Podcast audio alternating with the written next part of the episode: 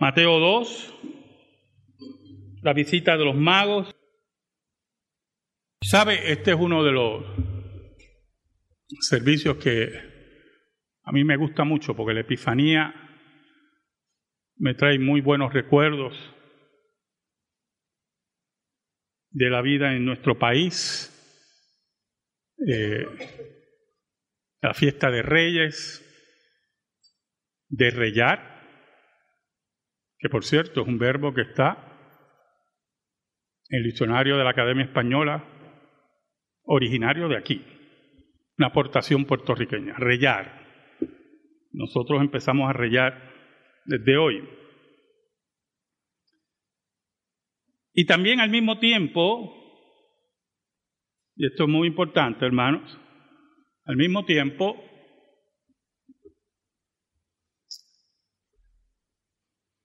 puede ser un sermón recurrente. Y yo pensaba en este pasaje que lo hemos recorrido tantas veces,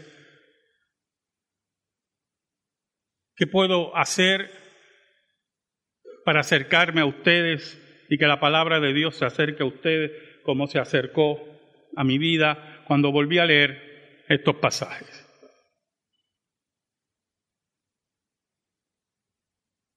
Pero la, escritura es tan rica, la palabra de Dios es tan rica, que volviéndolo a releer, me encuentro con un fenómeno interesante en la persona de los magos.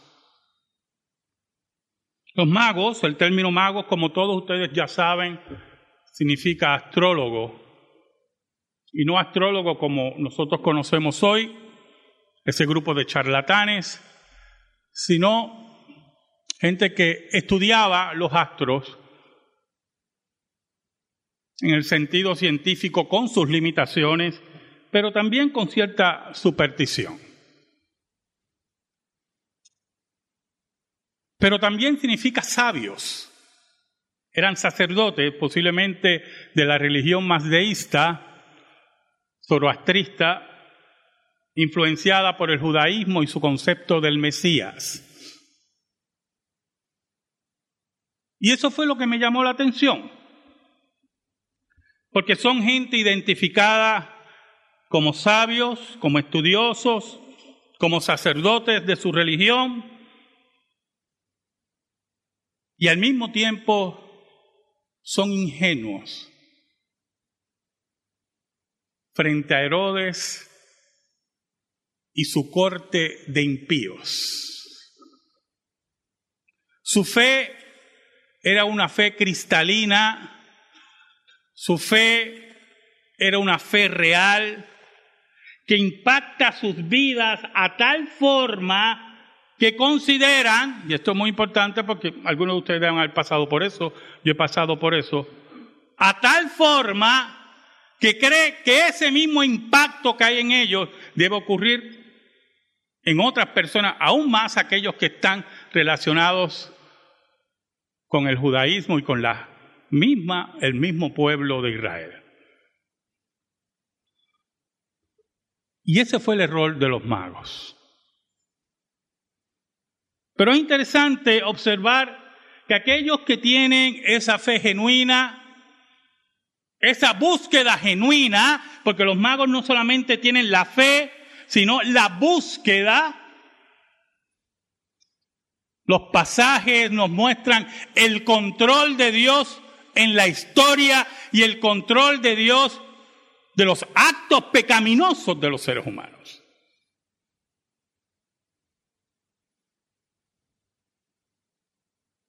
Es el camino que recorren los magos pensando que aquellos que rodean a Herodes en su corte pagana e impía iban a recorrer el mismo camino. Y ahí estaba su ingenuidad. Oramos. Gracias te damos, Señor. En esta hora que nos permites exponer tu palabra. Perdónanos porque te hemos sido infiel. pero tú permaneces fiel. Perdónanos porque te hemos fallado. Hemos, hemos derribado tu ley, pero tú te mantienes erguido, recogiendo nuestros pedazos y nuevamente armándolos según tu voluntad. Escóndenos bajo la sombra de la cruz y que tu nombre sea proclamado. Por Cristo Jesús oramos. Amén. Y amén. Mateo tiene una característica muy parecida a Lucas y, recurre a la historia. Cuando nos dice, cuando Jesús nació en Belén de Judea, en días del rey Herodes, vinieron del oriente a Jerusalén unos magos. Identifica la época en que ocurre el fenómeno de la visita de los magos. En el tiempo de Herodes, ¿de dónde vienen los magos de Oriente? ¿Y qué buscaban los magos? Entonces los magos hacen una pregunta muy ingenua, pero que para ellos tiene un peso importante porque posiblemente ellos pensaban que Jerusalén iba a estar en una euforia y una efervescencia porque ya su Mesías estaba entre ellos. Por eso ellos preguntan, ¿dónde está el rey de los judíos que ha nacido? Porque su estrella hemos visto en el oriente y venimos a adorarle. El acercamiento de los magos es que la estrella todavía no le guiaban al punto y que por lo tanto al llegar a Jerusalén iban a recibir orientación. Para ellos Jerusalén era su GPS. Aquí nos van a decir, vamos a preguntar, ¿dónde está el rey de los judíos? ¿Dónde está aquel que va a dirigir la vida de Israel? ¿Dónde está el Mesías que ustedes esperaban? Y ellos preguntan en esa ingenuidad, pensando, como dije anteriormente, que todo el mundo iba a estar atento a ese acontecimiento.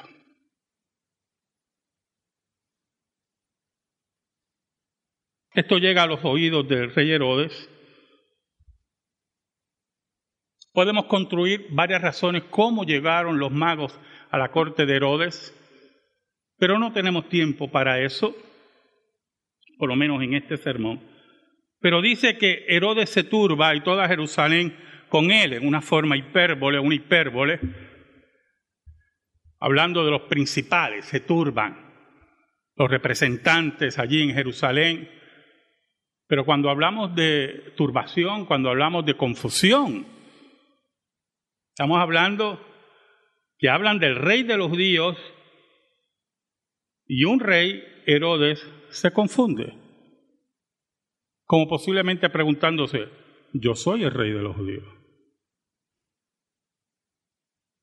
¿Cómo que preguntan dónde ha nacido el rey de los judíos? Y los que lo rodean, la corte impía, también se confunde. Por lo tanto, se convocan a otro grupo de sabios. Oye, tenemos aquí diferentes grupos de sabios, unos ingenuos y otros impíos, unos en la búsqueda y otros que no le importaba, hablando de Jesús.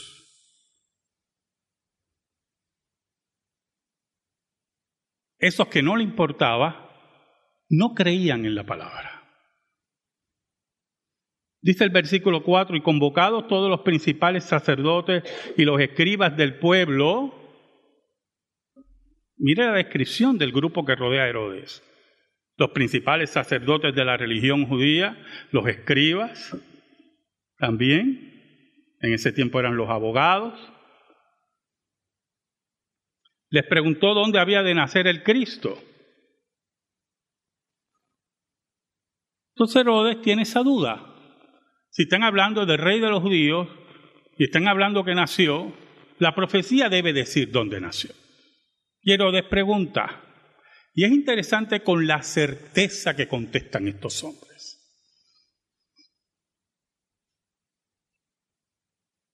Ellos dicen, en Belén de Judea, porque así está escrito por el profeta, y tú Belén de la tierra de Judá, no eres la más pequeña entre los principales de Judá, porque de ti saldrá un guiador que apacentará a mi pueblo Israel. Lo interesante de todo eso es que los principales sacerdotes y los escribas lo que hacen es informar a Herodes. Y no le importa. No le interesa si el Mesías nació. No le interesa si la profecía es verdadera. No le interesan los magos. Posiblemente consideran a los magos un grupo de locos orientales. No le interesa. No le importa. Pero Herodes le toma la palabra, escuche bien, y llama en secreto a los magos. Y eso sí me llamó la atención. ¿Por qué en secreto? Pueden haber varias razones para eso. Una de ellas es que Herodes posiblemente considera a los magos también un grupo de locos y no quiere que lo identifiquen con él y digan, mira, este le dio audiencia a estos locos, hizo el ridículo. Y fueron allá y no había nada. Pero también no quería perder el respeto, que por cierto no lo tenía, porque esto es un juego de hipócritas, esto es un juego de políticos, soy yo. Y un juego de hipócritas los sumos sacerdotes, los sacerdotes, los, los escribas no respetaban a Herodes.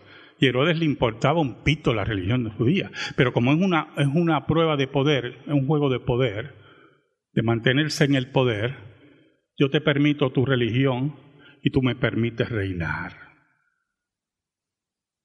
Ese respeto hipócrita que se da entre los políticos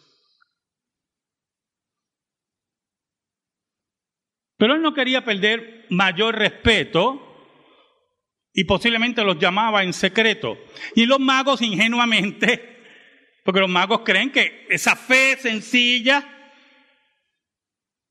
esa fe que busca fortalecerte al encontrarse al Mesías, esa fe que trasciende los tiempos, trasciende la duda, trasciende el, interrogatorio que puede haber en nuestras mentes. Esa fe que aunque es sencilla, es fuerte, cristalina, única, porque la da el Espíritu de Dios. Es la fe que tienen los magos. Dice entonces Herodes, llamándolos en secreto a los magos, indagó de ellos diligentemente el tiempo de la aparición de la estrella. Y es interesante el énfasis que da Mateo. Indagó diligentemente, se sentó con ellos. Explíquenme en cuándo apareció esa estrella. Es interesante, ¿verdad? Un cuerpo celeste inusual. Las estrellas no se mueven así, ¿oyeron? Las estrellas no se mueven así. Tampoco tenemos que hacer el ridículo como oí una persona decir que la estrella era un ángel. Pues, tampoco, veamos más allá lo que el texto dice. Era un cuerpo celeste único que los magos identificaron, que no dudamos por revelación, como la señal del nacimiento del Mesías. Pero Herodes estaba preocupado muy preocupado, indagó diligentemente con ellos. Ellos le, explican cuándo surge la estrella, cómo se mueve la estrella, hacia dónde la estrella los ha llevado. Herodes, que también era un hombre supersticioso, Herodes, que también era un creyente de cualquier cosa, escucha a los magos. A los magos. Entonces lo interesante, escuche bien, es que la hipocresía, la envidia y el temor toma forma en el corazón de Herodes.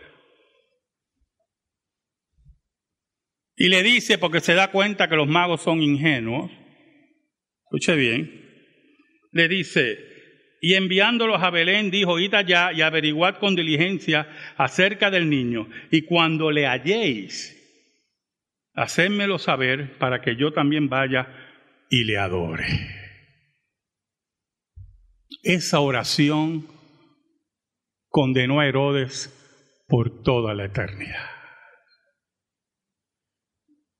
Ese paso político de hipocresía en el corazón de Herodes solamente estaba la muerte, el asesinato.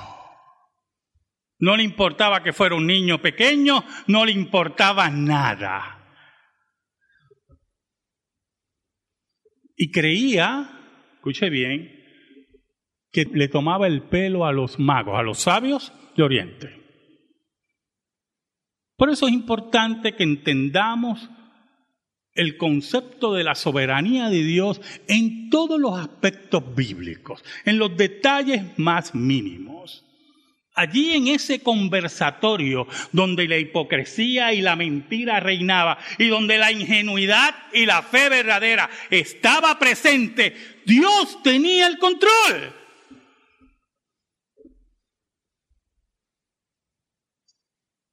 Y si en la mente de Herodes, en su confusión, pensaba que iba a tomar a los magos en su ingenuidad, iba a llegar con sus soldados a raptar al niño, a asesinar al niño, Herodes estaba equivocado. Si se creía rey, es mejor que entendiera que había un rey verdadero que controlaba la historia y él no le iba a poner las manos encima al niño Dios.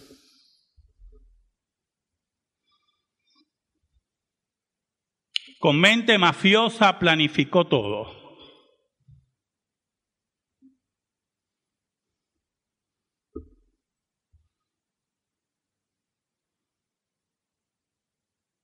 Oiga,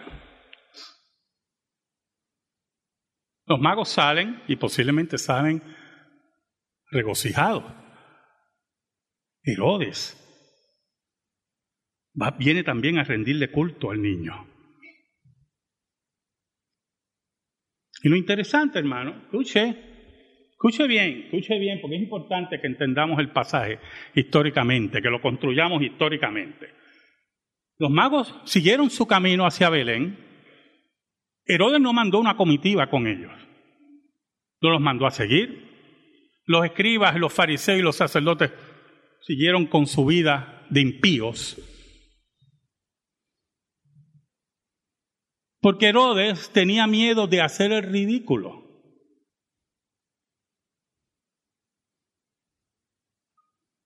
Por eso los llamó en secreto.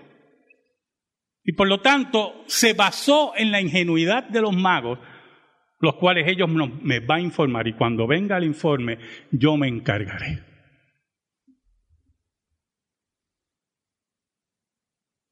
¿Sabe, hermano? La fe que Dios deposita en sus elegidos es la fe genuina del Espíritu de Dios. Como dije anteriormente, cristalina, pura. Pero es una fe que va adquiriendo sabiduría con el tiempo.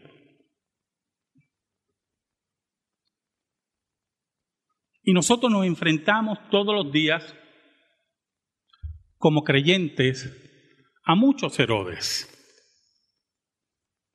que quieren tomarnos en nuestra ingenuidad,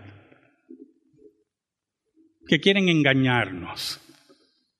Y yo quiero empezar hablando de los malditos políticos de aquellos que nos quieren tomar el pelo, hablándonos como si nosotros fuéramos unos ingenuos. Aquellos que atentan con nuestra fe contra la familia, con la contra la vida del no nato, contra la vida del indefenso.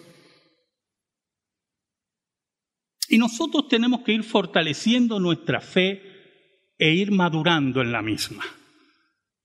Los magos iban con esa fe, confiando en un político, confiando en un criminal. ¿Sabe? Yo mencionaba en el programa anoche, lo que oyeron el programa, de una marcha que hubo en Zurich en noviembre pasado, noviembre, septiembre, septiembre y noviembre del 2019. Mil y pico de personas marcharon en Zurich, Suiza, a favor de los niños de síndrome de Down, de la vida de los niños de síndrome de Down, de la vida de los no natos con síndrome de Down, del respeto a la vida. Y lo interesante de la noticia no es esa marcha, es por qué tienen que marchar. ¿Por qué hay que marchar ya? Para que exijamos el, el respeto a la vida. Pero había otro segundo detalle en la noticia. Muy importante, que no nos tomen en nuestra ingenuidad. ¿Oyeron? La policía de Zurich tenía que rodearlos y protegerlos, porque grupos radicales pro aborto querían romper la marcha y atacarlos físicamente. Y yo meditaba, ¿cómo es posible que personas de esa calaña, Herodes modernos, lleguen a tan bajo de tratar de atacar una marcha pacífica por la vida de los niños de, con síndrome de Down, hombres y mujeres, muchos de ellos que han contribuido a la sociedad, pero más allá de contribuir a la sociedad, porque entonces voy a caer en el discurso utilitario, es que es la vida que debe ser respetada, porque son creados a la imagen de Dios. Y yo me sorprendía con la noticia. Y por eso no podemos caer en la ingenuidad de que los políticos, que las propagandas políticas, que los malditos colores de los partidos nos atrapen. Porque nuestra fidelidad total es a Jesucristo y su ley. Oiga, el versículo 9 dice, ellos habiendo oído al rey, se fueron y aquí la estrella que habían visto en el oriente iba delante de ellos hasta que llegando se detuvo sobre donde estaba el niño. Una estrella que se mueve y se detiene, pues pues solamente ellos podían interpretarla. En estos tiempos de ignorancia, en estos tiempos de ignorancia, en el siglo XXI, usted ve una estrella que se mueve y se detiene, todo el mundo dice que es un ovni. Y sale en las noticias, y nunca más sabe usted del ovni. Y los que le sacan negocio a eso, hacen camisetas, vi el ovni. Y todo el mundo comprando camisetas, y ese se hace rico y se acabó el ovni. Porque así somos. Así somos, hermano. ¿Sabe cuando estudiaba este sermón y pensaba, y, pensaba en todo lo que le iba a sacar, pensaba, ¿podré predicar de nuevo estos pasajes? Posiblemente nunca más podré predicar, he sacado tanto que posiblemente caigo en repeticiones. Pero es que la palabra de Dios es tan rica. Oiga, y se detiene la estrella y el versículo 10, wow. Y al ver la estrella se regocijaron con muy grande gozo. Y como yo le he dicho a ustedes tantas veces, el gozo de los magos de saber que su sospecha, que sus estudios de los cielos, que lo que habían recibido era verdad, que su viaje no iba a ser en vano. Pero aún más, el gozo grande que también transmitieron los ángeles a los pastores, hoy nuevas de gran gozo, es saber que el Mesías estaba entre ellos. Que Dios había cumplido sus promesas y su pacto, el Dios que nunca miente, como dice el autor de Hebreos. El gozo grande de encontrarse con Dios mismo. Wow. Esa fe cristalina, esa fe fortalecida, esa fe que caminaba en medio del desierto, caminos largos, para saber que se iban a encontrar nuevamente con Dios es el caminar que tenemos en la fe verdadera, porque aquellos que caminan en la fe verdadera, en la fe cristalina, en la fe que no es derrotada, son aquellos que ponen la mano en el arado y no vuelven atrás, como dice Cristo. No importando que la tierra se torne dura, el arado hará su labor. El versículo 11 nos dice, y al entrar en la casa, vieron al niño con su madre María, y postrándose lo adoraron, le rindieron culto. Estaban seguros que allí estaba Dios. Posiblemente no lo podían explicar, posiblemente no lo entendían, posiblemente no tenían las verdades de Calcedonia que hemos leído hoy, pero sabían que allí estaba Dios.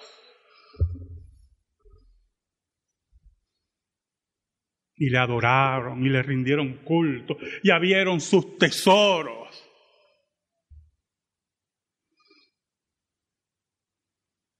Yo me acuerdo cuando mi papá, me explicaba por qué los tres regalos. Él decía oro, porque verdad, eh, María y José eran pobres. Y yo decía, y el incienso y mirra. Pon incienso, ¿verdad? Porque es que el pesebre apestaba, me decía mi papá. Y entonces el incienso daba el olorcito. Y yo me lo creía. Oiga, hermano, cuánto yo agradezco esa explicación. Cuánto yo agradezco que mi padre me envolviera y me sumergiera en estas grandes tradiciones.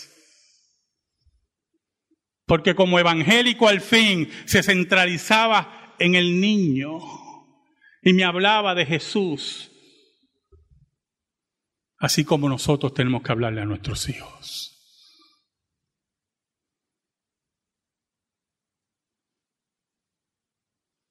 Y yo imagino que allí debe haber sido un momento de gran gozo y solemnidad. Encontrarse con Dios hecho niño, hecho hombre. Oh, hermano, debe haber sido algo tremendo.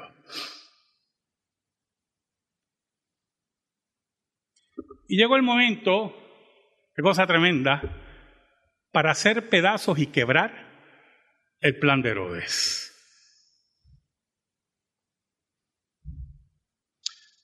Los magos estaban dispuestos a informarle a Herodes, yo hermano, ese era el acuerdo. Pero Dios conocía el corazón de Herodes.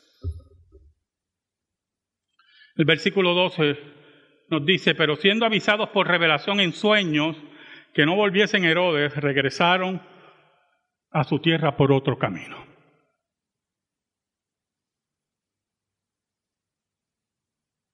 Esa fe ingenua, esa fe cristalina, se fue fortaleciendo de un día a otro. Y se dieron cuenta que habían hablado con el mismo infierno. Pero como Dios controla la historia y controla los detalles, Dios los acoge, los separa y hace que escapen y el niño no pudo ser tocado por Herodes.